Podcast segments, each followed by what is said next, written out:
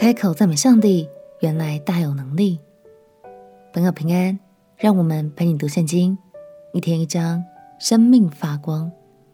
今天来读诗篇第八篇。你看过满天银河的美丽星空吗？每一个闪烁的小小星辰，都依照上帝精心的安排，精巧的运行着。大卫有一次在帮爸爸牧羊的时候，就在广阔无边的旷野中，抬头看见了这片美丽的星空。于是他情不自禁地开口赞美上帝的伟大与奇妙。大卫也因着宇宙浩瀚而感受到人类的渺小。让我们一起来读诗篇第八篇。诗篇第八篇：耶和华我们的主啊。你的名在全地何其美！你将你的荣耀彰显于天。你因敌人的缘故，从婴孩和吃奶的口中建立了能力，使仇敌和报仇的闭口无言。我观看你指头所造的天，并你所陈设的月亮星宿，便说：人算什么？你竟顾念他；世人算什么？你竟眷顾他。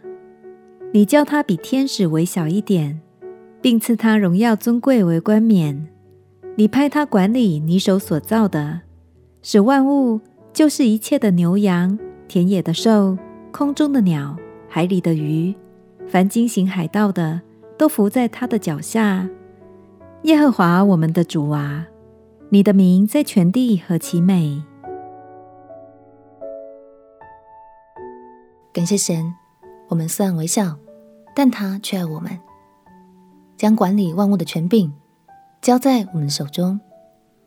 而大卫这首情感丰富的诗，也使我们看见了赞美的能力哦。神从婴孩和吃奶的口中建立了能力。